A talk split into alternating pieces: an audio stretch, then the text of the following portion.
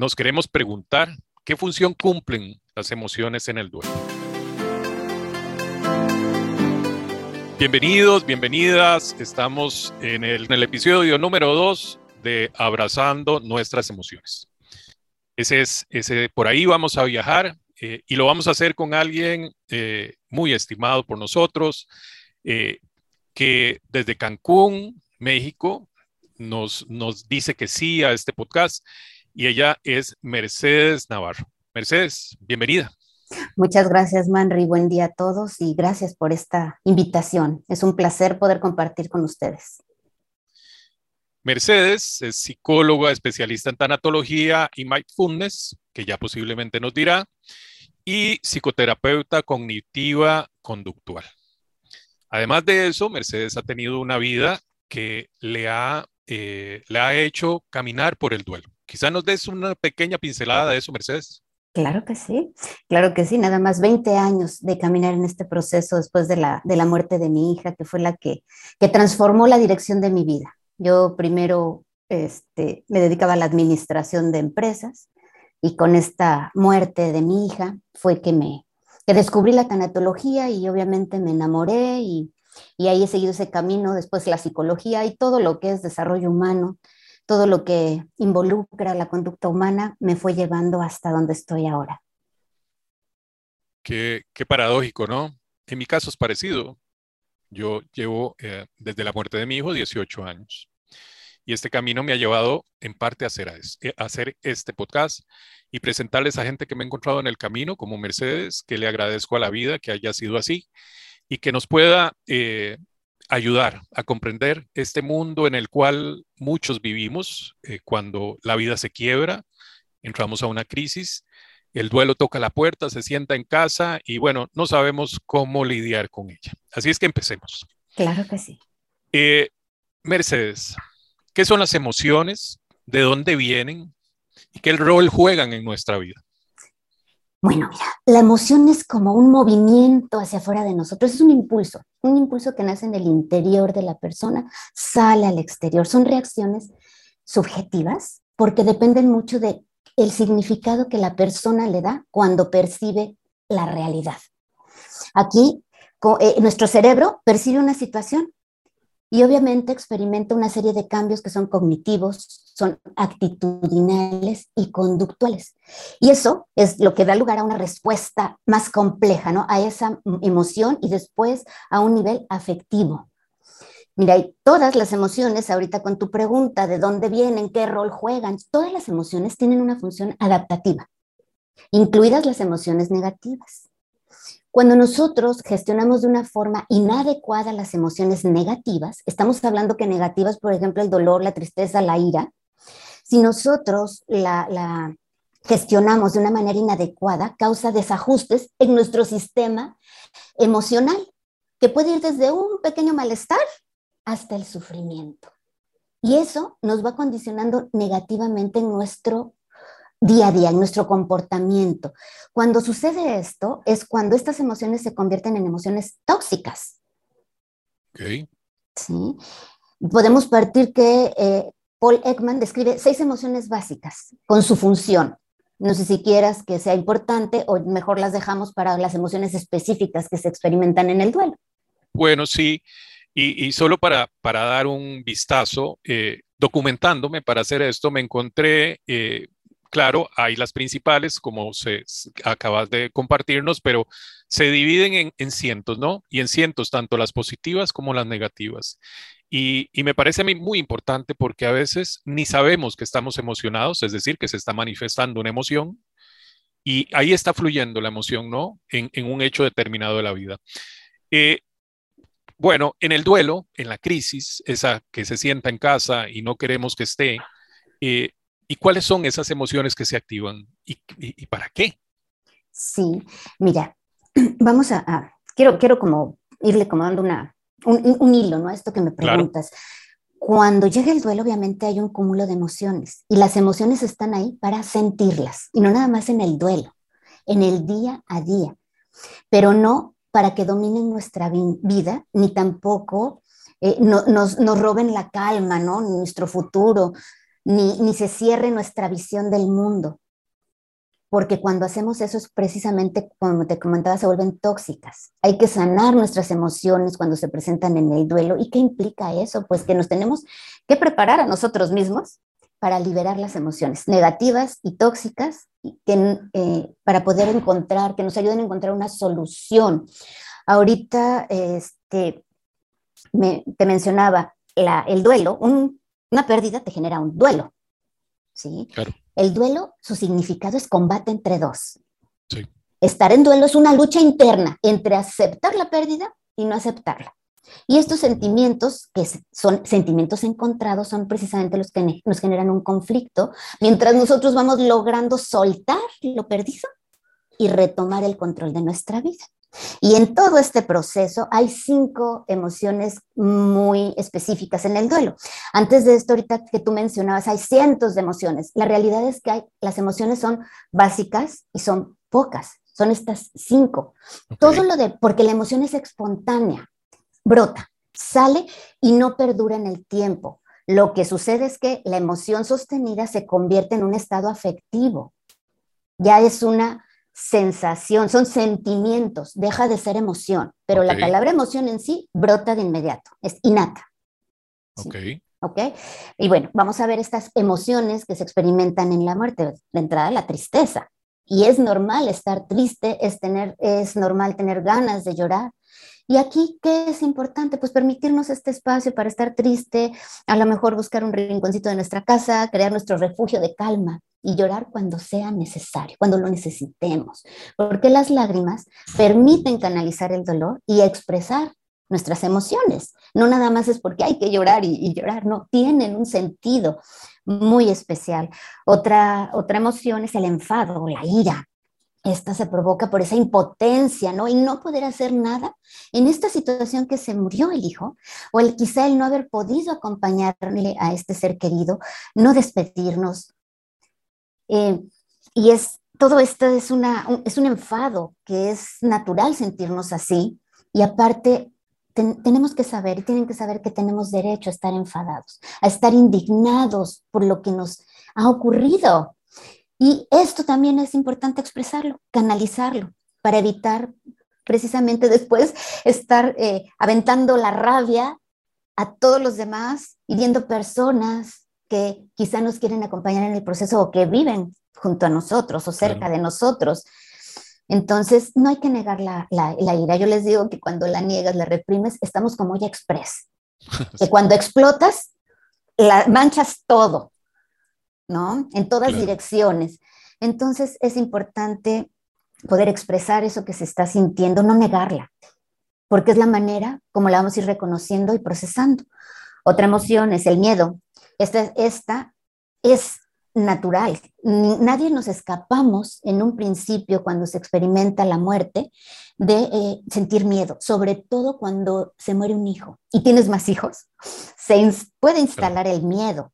Entonces, hay que procesarlo, hay que reconocer que tenemos miedo, porque ese va a ser el primer paso para poderlo manejar, para poderlo procesar. Si nosotros negamos que tenemos miedo, el miedo va a seguir ahí, se va a instalar, se va a colocar en nuestros pensamientos, en nuestros sueños, nos va a estar persiguiendo todo el tiempo. Entonces, bueno, hay que eh, enfrentarlo, ¿no? Empoderarnos Vivirlo, efectivamente, vivirlo. La culpa es otro sentimiento habitual de que casi nadie se escapa, sobre todo en este proceso en concreto, ¿no? La muerte del hijo, donde se supone que tú lo tienes que proteger. Eh, aparece la culpa. Por las, las circunstancias tan especiales de esta situación, este, pues hacen eso, se dispara la culpa por no haber podido impedir esa muerte, por no haber podido hacer nada. Y es natural sentir esa culpa. No hay que sentirnos como, estoy mal. Mientras sea mm, temporal o pasajera, que la vayamos procesando. La realidad que la culpa no es una buena compañera de este viaje, del proceso de duelo. Hay que, hay que precisamente aquí ir aterrizando esta inteligencia emocional, ¿no? Y darnos cuenta que, hemos pod que, que, ya eh, lo que hicimos es lo que se pudo hacer en ese momento.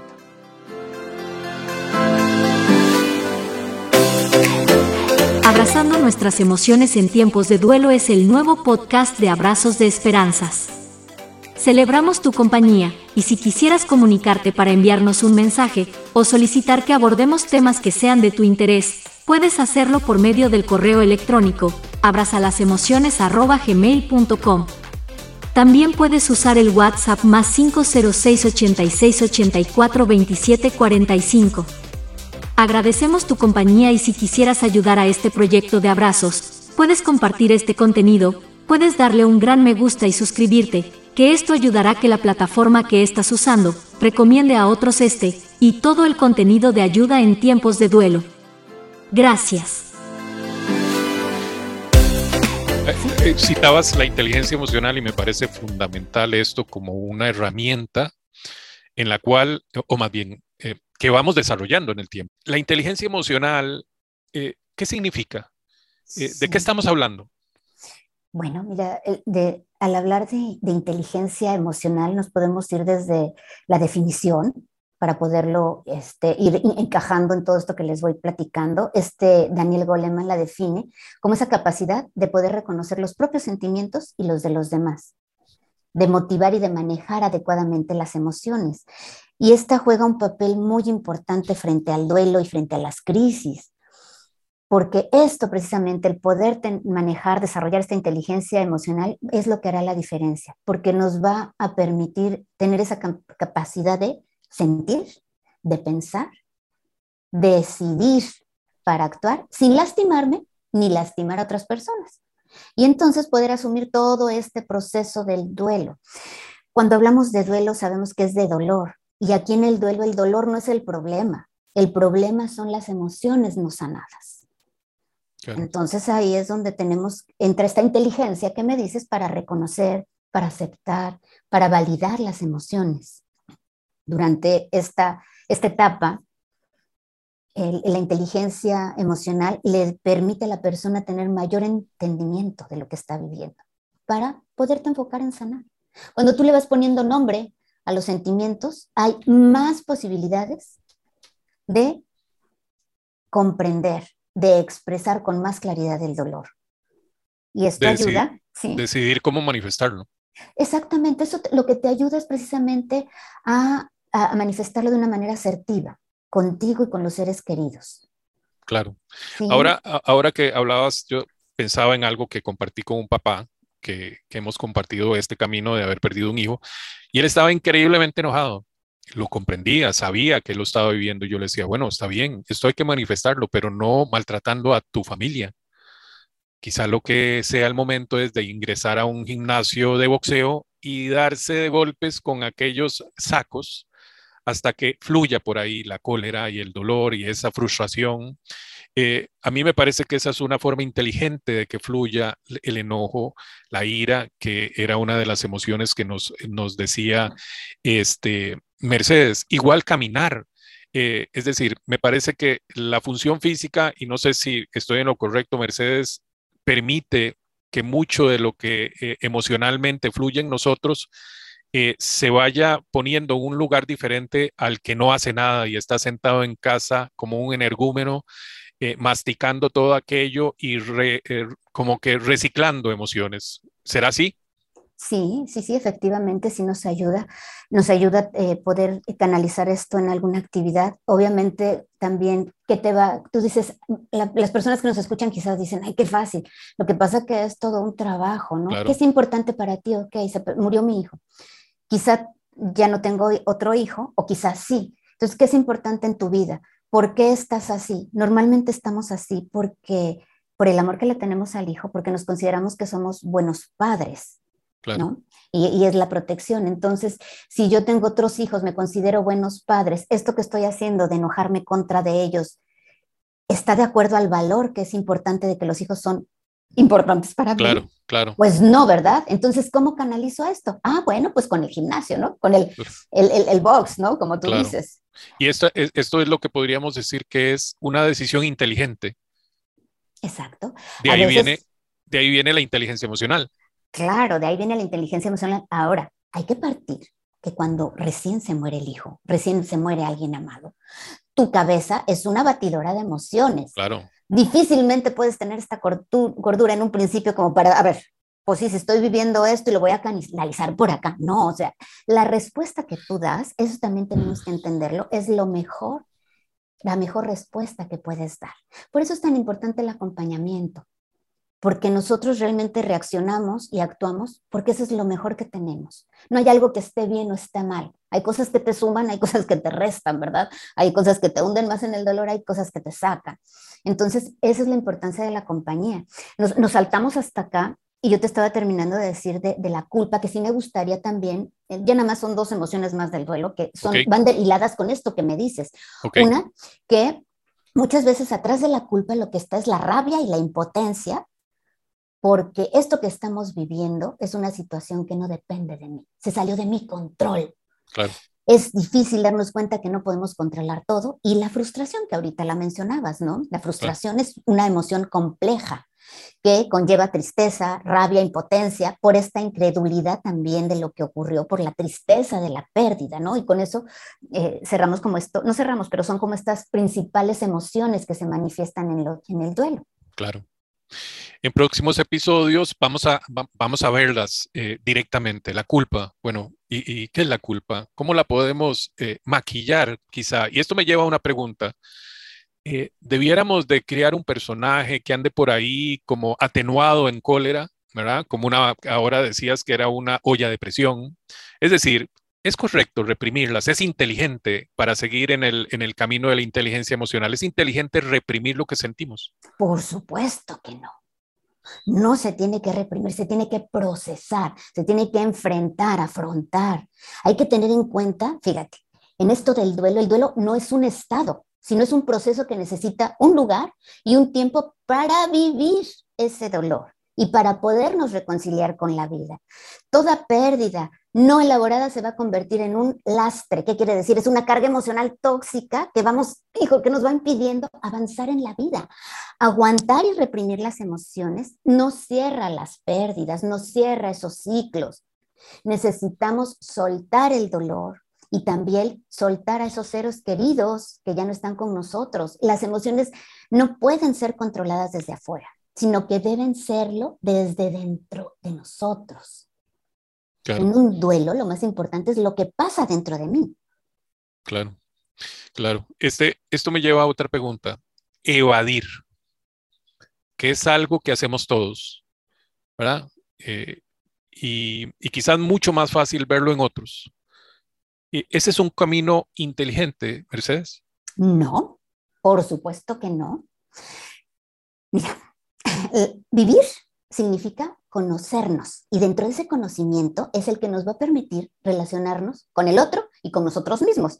Si nosotros evadimos nuestro dolor, estamos escondiendo nuestras emociones, las estamos ocultando, las estamos reprimiendo. Eso no quiere decir que desaparezcan. Si tú haces que no existen, no desaparecen. Siguen estando ahí, pero ¿qué crees? Atrapadas. Se hacen más grandes. Eso nos lleva a mayor confusión, a mayor apatía, a mayor incredulidad afectiva. Claro. Bueno, y, eso hablaremos más profundamente porque es muy común, ¿no? Que trabajemos más, ¿verdad? Como una terapia es más, he oído quien dice, es que mi trabajo es mi terapia. Eh, y bueno, el trabajo tiene que seguir siendo lo que es, el modo de vida, ¿no? El modo que llevamos la comedera a la casa. No debiera ser una terapia porque no lo es. Bueno, eh, Hemos intentado a través de esta pequeña conversación con Mercedes, que agradecemos, darles las primeras pinceladas de lo que es la inteligencia emocional, que es un tema maravillosamente valioso para todos. Y estoy hablando no solo para quien enfrenta un duelo, sino para quien enfrenta la vida con conciencia. Le servirá increíblemente. Y Mercedes nos acompañará en, próximos eh, episodios donde iremos más profundo a, esto de la inteligencia, quizá eh, viajemos por alguna de las emociones con más profundidad. Y Mercedes, te agradezco muchísimo. Eh, te pedí que eh, nos sugirieras lectura, lectura y algún autor. Claro que sí, mira. Hay, libros que te, muy sencillos que te pueden guiar, como es La inteligencia emocional y el proceso de duelo, de María del Carmen Castro Otra, El Camino de las Lágrimas de Jorge Bucay. Esto tiene mucho de inteligencia emocional porque es precisamente el ir procesando las emociones, aceptándolas y procesándolas. Y está también otro libro muy interesante que se llama Emociones Tóxicas de Bernardo Estamateas. Estos tres libros te pueden este, pues, traer bastante información que te pueda ayudar. La realidad es que, mira, podríamos llenarnos de libros, pero con que tengamos uno o dos y los leamos y los releamos y les vaya sacando, ¿sí? Yo les digo, mastica el libro, saborealo y vuélvelo a leer y a releer, porque en esta retomar la lectura a veces nos damos cuenta de cosas que en una primera lectura no nos dimos cuenta y que en este momento de mi vida ya me es útil y por eso me da sentido, ¿no? Claro. Vieras que, y yo para agregar a esto que decís, he, he leído y he escuchado libros, es decir, los he leído como cualquier em, eh, cristiano que lee papel y los he escuchado en audiolibros y los dos medios me dan cosas diferentes. Y a través del tiempo me dan cosas diferentes. Así es que, por supuesto, los recomiendo. Cualquier medio que sea eh, afín a nosotros, úselo, sea escuchado, sea leído.